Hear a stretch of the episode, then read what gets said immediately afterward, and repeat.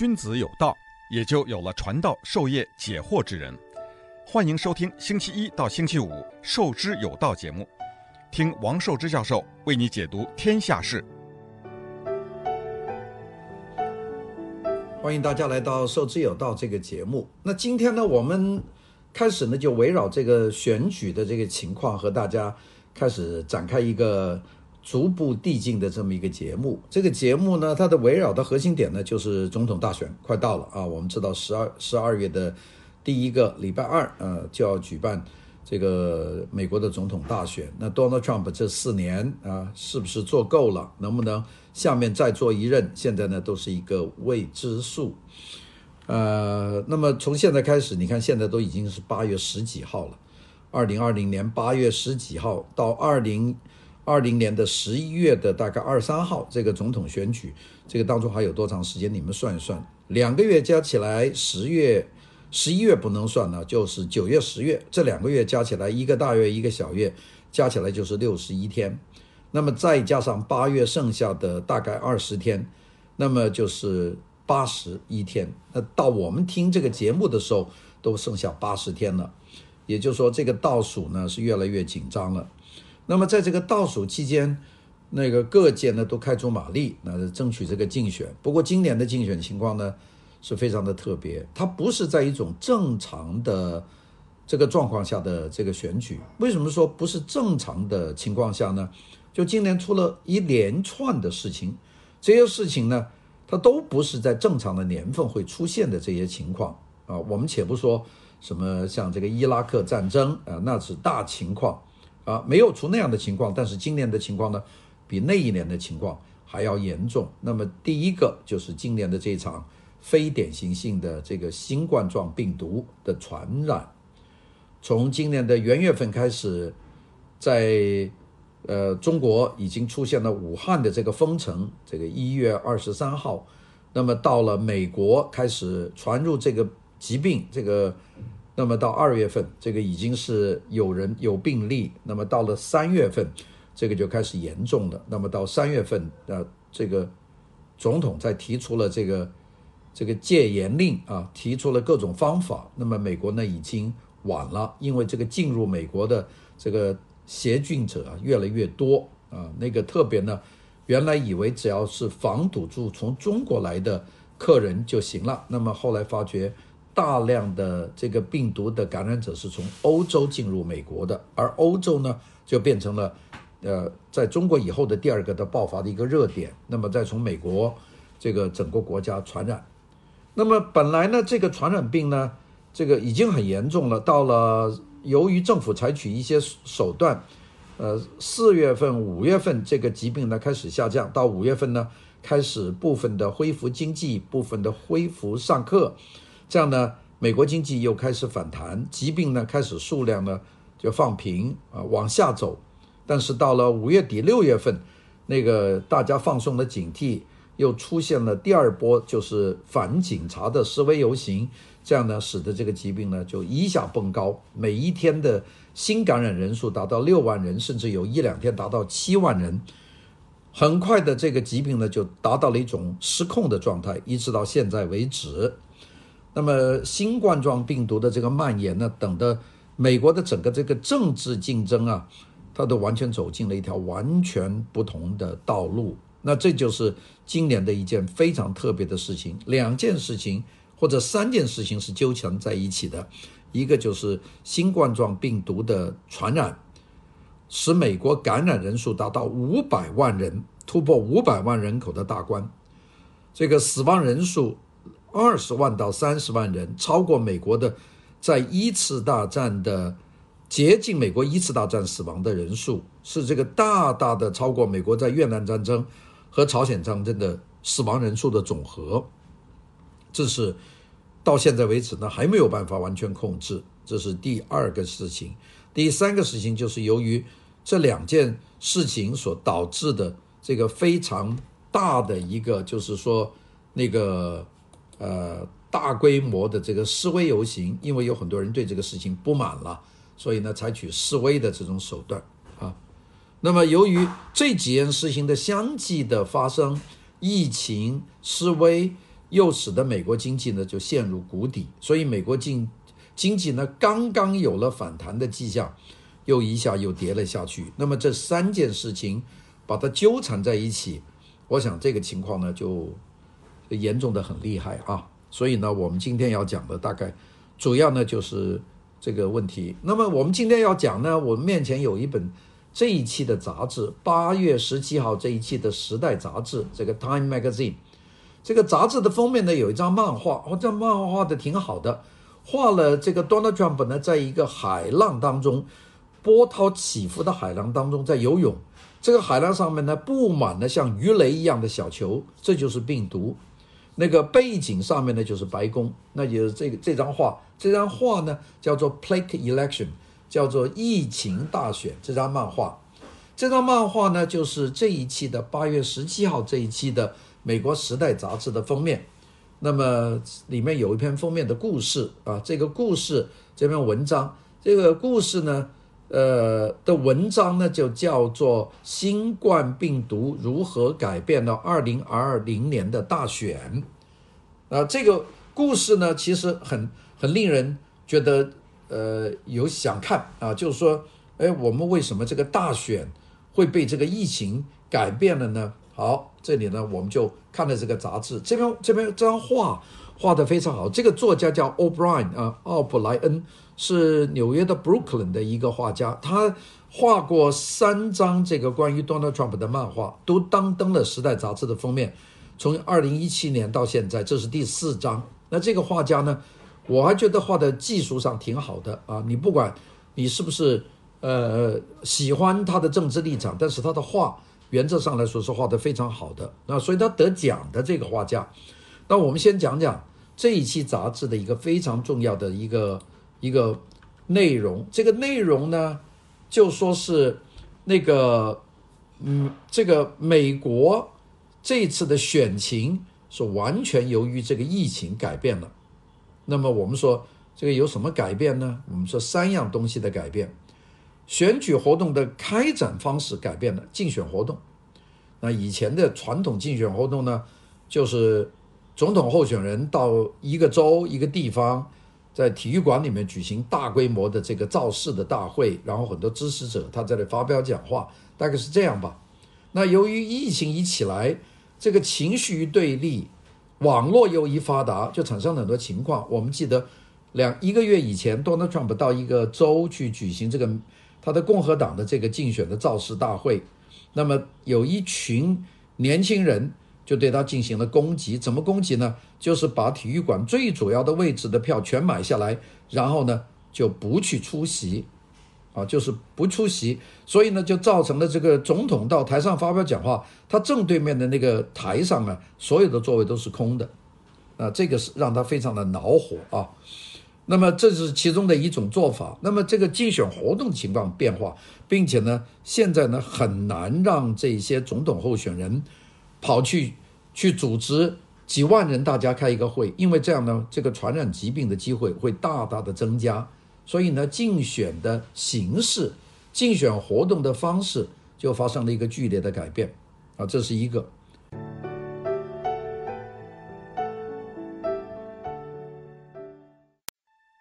君子有道，也就有了传道授业解惑之人。欢迎收听《授之有道》节目，听王寿之教授为你解读天下事。第二个有可能改变，就是投票方式有可能改变。大家说投票方式怎么会改变呢？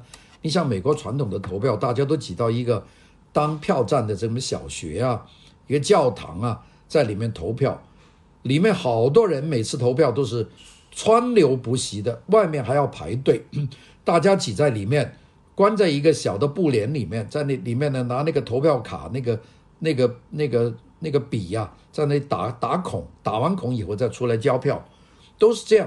那么这种人量人的数量很多的，大家挤在一个空间里面，这种情况呢，交叉感染的可能性是非常高。所以呢，这种投票方式恐怕会发生改变。怎么改变？我们要到十一月份我们投票的时候就会知道。我估计呢，一多半还是用传统的方式，但是那个投票场所恐怕要更宽阔，义工会更多，也就是人和人之间的接触呢会变得更少。第三个就是民众的价值观，也就变得就非常的不同了。那个我们看的这张画，这个是一个潮水，那个海浪滚滚，白宫和 Donald Trump 呢处在混乱里面，那么。呃，周边的这个所有浮在这个水面上，都像跟水雷一样的这个病毒啊，对小型的这个病毒在水面上面，就是它不管怎么样，这个波浪越来越大，它周边呢都是这个水雷，它碰一下它就会粉身碎骨啊。远处的波浪里面就是白宫的影子，这就说明它现在的困境。那么这个配对的这篇文章就是这个新冠状病毒怎么改变美国二零二零年的大选。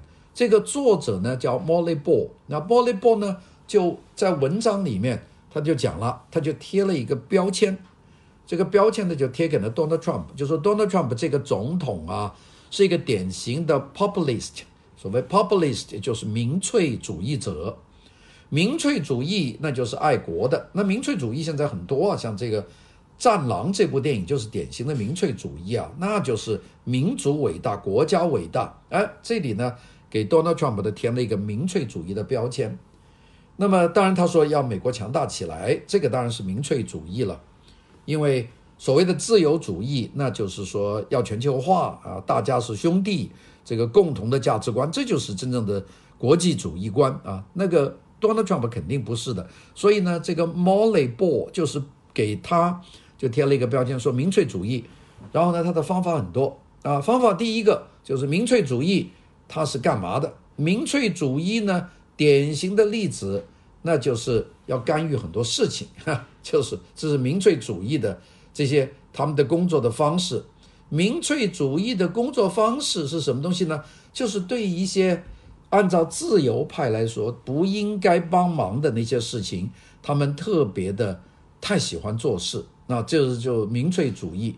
比方说这个国家贸易的问题。啊，说自由派呢不管的，全球经济嘛，民粹主义呢就是要管的，所以呢喜欢管贸易。那么民粹主义贴到 Donald Trump 头上，很典型的一个例子就是中美之间的贸易战，这就是民粹主义嘛。你要美国第一，你就加关税，所以呢这个标签一贴一个准，所以 Donald Trump 呢也就是贴上了这张民粹主义的标签。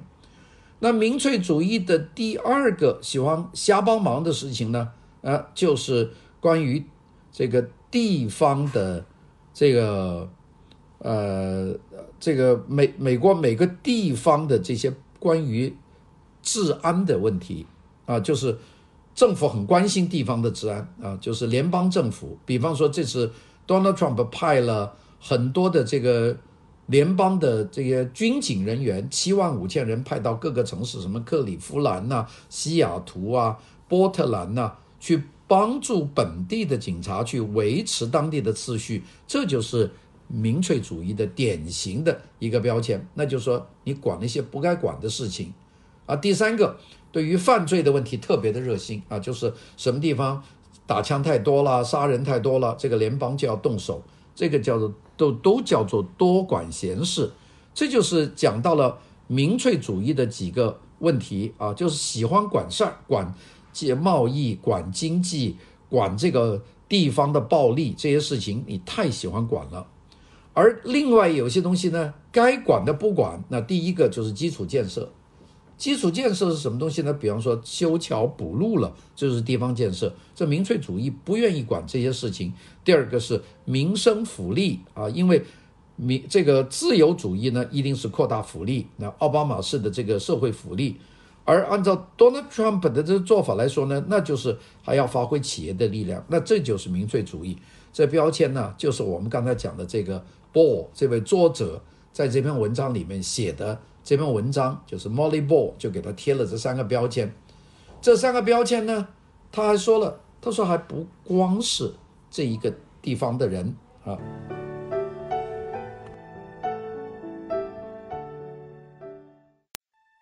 君子有道也就有了传道授业解惑之人。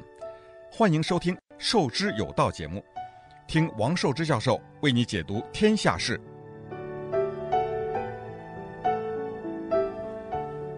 我们讲到这里呢很多人就觉得嗯这一次呢这个 joe biden 肯定是当选美国总统了这个是没有问题了这是嗯板上钉钉的事情啊大家都知道了。这个事情讲的有一定的道理的，因为现在从任何一个的民意调查来看呢，Joe Biden 都要领先 Donald Trump 十一个百分点。也比方说，Donald Trump 是百分之四十的支持率，那 Joe Biden 大概有百分之五十一啊，他的支持率就是高，这个是让他呃相当的这个稳当啊。我有时候说。可能 Joe Biden 啥事都不做，就什么事情都不做，他都会能够赢得这个大选。如果目前的情况不发生一个戏剧化的变化，大概就是这样。当然有两个因素，我们现在是讲不清楚的。其中的一个因素呢，就是这个里面，呃，有一批人，这批人呢从来不参加民调，而这批人呢是属于我们讲的沉默的大多数。那这一部分人呢，他们会。在投票的时候，用脚把票把票投给这个 Donald Trump，那这部分人呢会左右，也就是摇摆的票数。那这个我们不知道啊。还有一个就是从现在开始，从八月中旬到十月份，美国出现了一些大的变化，比方说美国经济突然间反弹。啊，那么如果是这样的话，那 Donald Trump 会重新赢得选票，那有可能。那但是如果就目前这个情况，从这个民调的结果来看，这个 Donald Trump 呢就可能没有办法连任，大概就是这么一个情况。不过呢，最近呢就是有有几个评论家呢就看得很细，那其中有一个是美国的 CNN 的，就是有线电视网的一个政治记者叫 Harry Enten，他呢就在这个好像是上个礼拜吧，就是八月七号的这天晚上，他有个报道，我看了那个报道。他特别说呢，他说好像 Donald Trump 的情况，呃，最坏的情况过了。他最坏的情况是五到六月份，因为五六五到六月份那个 Donald Trump 由于这个反弹，疾病反弹，造成经济的冲击呢，这个整体的情况就下降，所以他的民调的支持率呢就下降了几个百分点。那么当时预计呢，这个 Joe Biden 还会继续上升。那的确，Joe Biden 呢在六到七月份呢。他也都领先了这个 Donald Trump 百分之十一啊，所以呢，当时大家都很看好他。那么，但是呢，他现在说，现在估计呢，他他的 Joe Biden 已经呃到了他的这个受欢迎率的最高点，而这个 Donald Trump 呢也到了他的最低点，并且呢，呃，有一说法就是说，这个 Donald Trump 的情况有反弹的情况，也就是有好转的情况。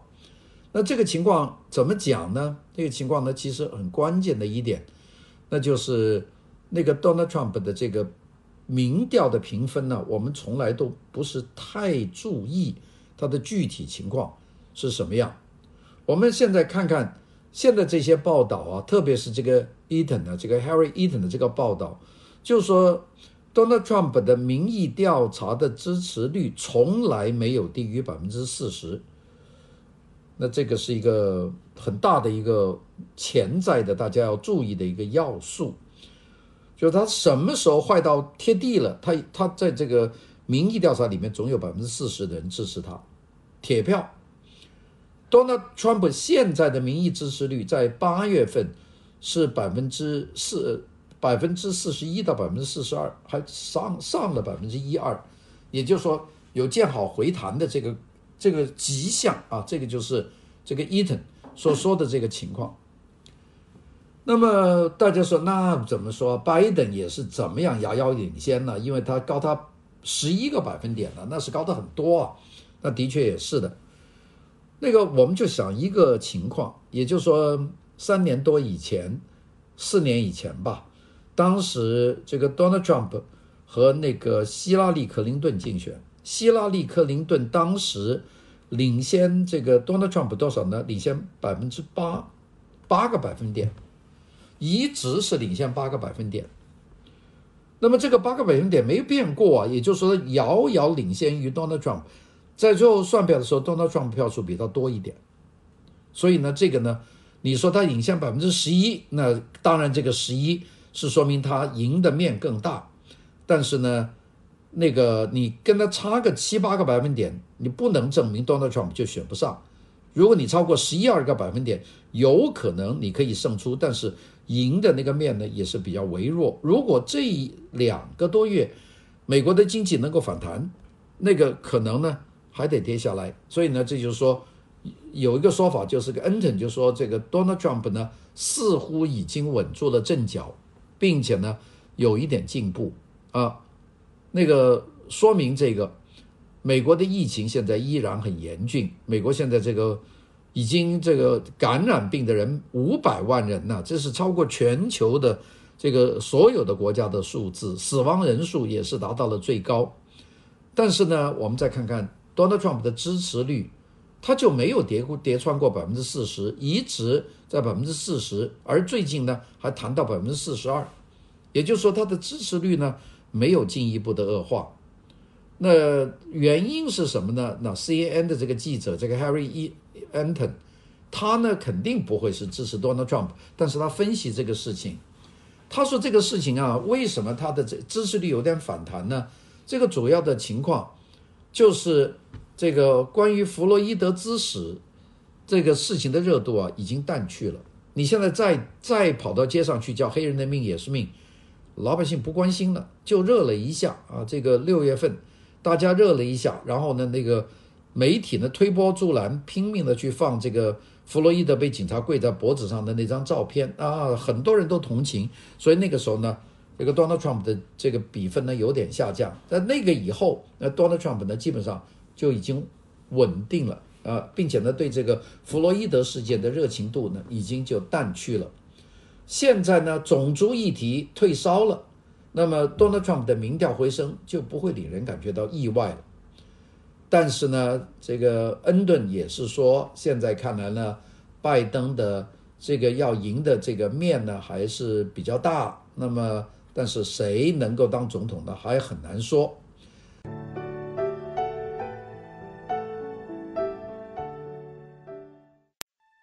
君子有道。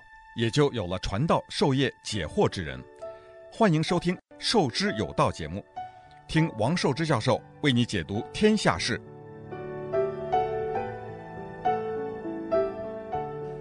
我们看看这个拜登在有几个州呢就占优势，他几个州是哪几个州呢？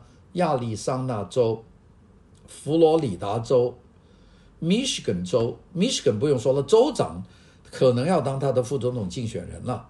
还有北卡罗来纳州、宾夕法尼亚州 （Pennsylvania），还有威斯康星州，这几个是关键的战场。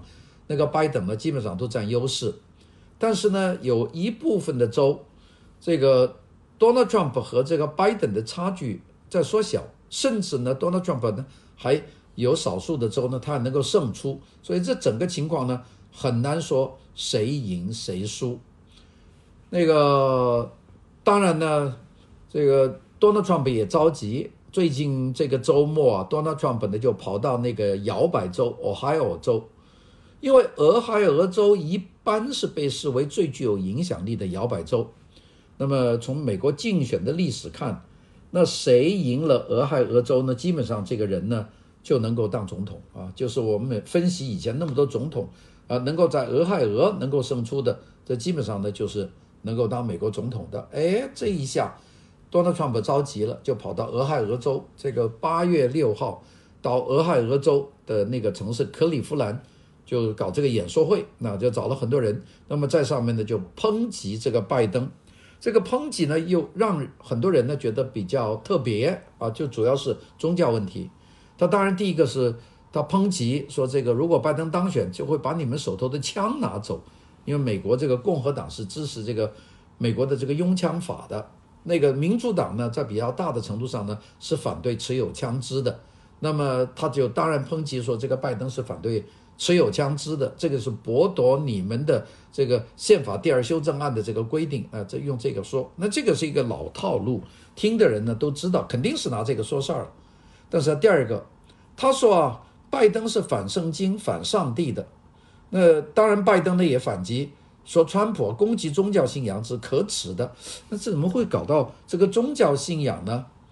那么这个关键问题呢，拜登呢是一个天主教徒，天主教徒呢都不多的。天主教徒当美当美国总统呢，就一个，就是肯尼迪啊，就甘乃迪，或者我们把它叫做肯尼迪，是一个天主教徒，他当了美国的总统，但是时间很短，他被刺杀了。美国的副总统呢，从来没有天主教徒，拜登呢是历史上第一个信奉天主教的副总统。呃，这个当然，那个 Donald Trump 呢，就抓紧这个机会去攻击他。那是为什么呢？就因为美国的民众里面有四分之三是信仰基督教，或者我们叫做这个呃这个新教啊 Protestant 啊，美国这个基督教徒呢占四分之三。当然呢，四分之三里面也包括一些其他宗教宗教，少部分的人可能信佛教，少部分的人是信这个伊斯兰教，但不多人数。就比较多的美国人是信基督教，比较少的那一部分信三三四分之一左右是信这个天主教，并且呢，这个四分之一信天主教的人口里面呢，有很多人呢还是那种从中美洲、南美洲来的人，就是从墨西哥啊、危地马拉从这些地方来的人呢，很多是天主教，整个中南美洲都是天主教的这个信仰。那么这部分人呢，有很多人他还没有这个选举权，呃，移民嘛。所以呢，这个 Donald Trump 呢就抓住了这一点去攻击这个拜登。那事实上呢，有一定的风险的，因为如果你这样去攻击你的政治对手，你就会得罪他后面的这个宗教团体的。不过他算了一条账，我与其去得他那个四分之一的人的支持，我还不如拿四分之三的基督教徒的支持。所以他就用这个话来攻击他。当然成不成功呢，就不知道。那么整个这个情况呢，这个 Donald Trump 本来采取了很多强硬的态度，但他实际上他吃亏的是很大的。比方说，他对于新冠状的疫情啊，大家都说他是放任，比方说他不戴口罩啦，呃，不比较慢，比较晚才承认要用这个居家隔离啦，social distance 这个手法啦等等。那么这些民调结果呢，对他不利。那么他采取很多的。这个常规的立场，那当然呢也有这个呃国内有反反对。不过呢，如果他用的常规立场，而对美国人民没有造成直接的损害呢，他还得呃这个支持他的比例还会上升。我举两个例子说，比方说他对墨西哥边境的移民采取严厉态度的时候，他的民调支持率呢是没有发生什么大的这个改变，就是说我做不做强。我都是百分之四十几的这个支持率，这是他的一个特点。第二个呢，如果他对一些地方采取严格的行政命令，比方说对穆斯林国家实行旅行禁令以后，啊，很多人骂他说违反民权，但是我们看他在禁止这些穆斯林国家的人自由的进出美国，他提出禁止以后，他的支持率出现了反弹，就上升。他攻击了。很多人他攻击美国的记者，攻击美国的公务员，或者那些调查他这个作弊呀、和俄罗斯有勾结这种情况以下，哎，他的民意支持率反而大规模的上升，也就是大家对公众的人物啊，对记者是非常不满，所以呢，他凡是骂这个什么《纽约时报》记者、CNN 记者啊，他的民意支持率会提高，就是大家对这种媒体啊非常的反感。那么当然呢，今年整个夏天呢，他有很多活动，是大家是让他这个不得人心的。那么这个比方说，他驱赶在很多地方这个聚集，像这个在 Lafayette Square 啊，在这里聚集的这种这种群众的时候，那个他的支持率就下下降。我们其实看出一套规律。就是你采取多强硬的政策，比方说对华的贸易政策、对华的经济政策，你采取多强都没有关系，你的支持率会上升。但是如果你采取的强硬的手段和美国国内有关，它的支持率就会下降。拜登呢是什么事儿不做？拜登的成败是完全看这个 Donald Trump 的做错的事情多少。Donald Trump 做的越错，拜登的得票率越高。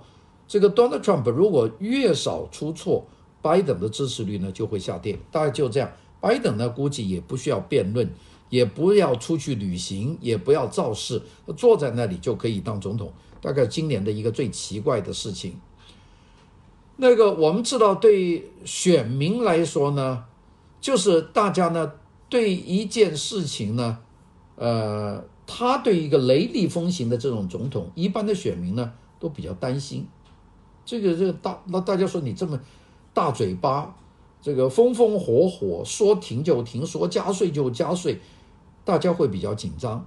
但是对这个他的做事的行为没有什么把握的人呢，有些人反而觉得比较保险，因为那个做事的风风火火的人，大家都看见他造成的这个损害就比较清楚。所以呢，大家呢如果没有威权，软软弱弱，不是强人，呃，反而呢。会大家会觉得比较好，所以我估计到现在为止呢，Donald Trump 这个强人的形象呢已经注定了，他不可能不强。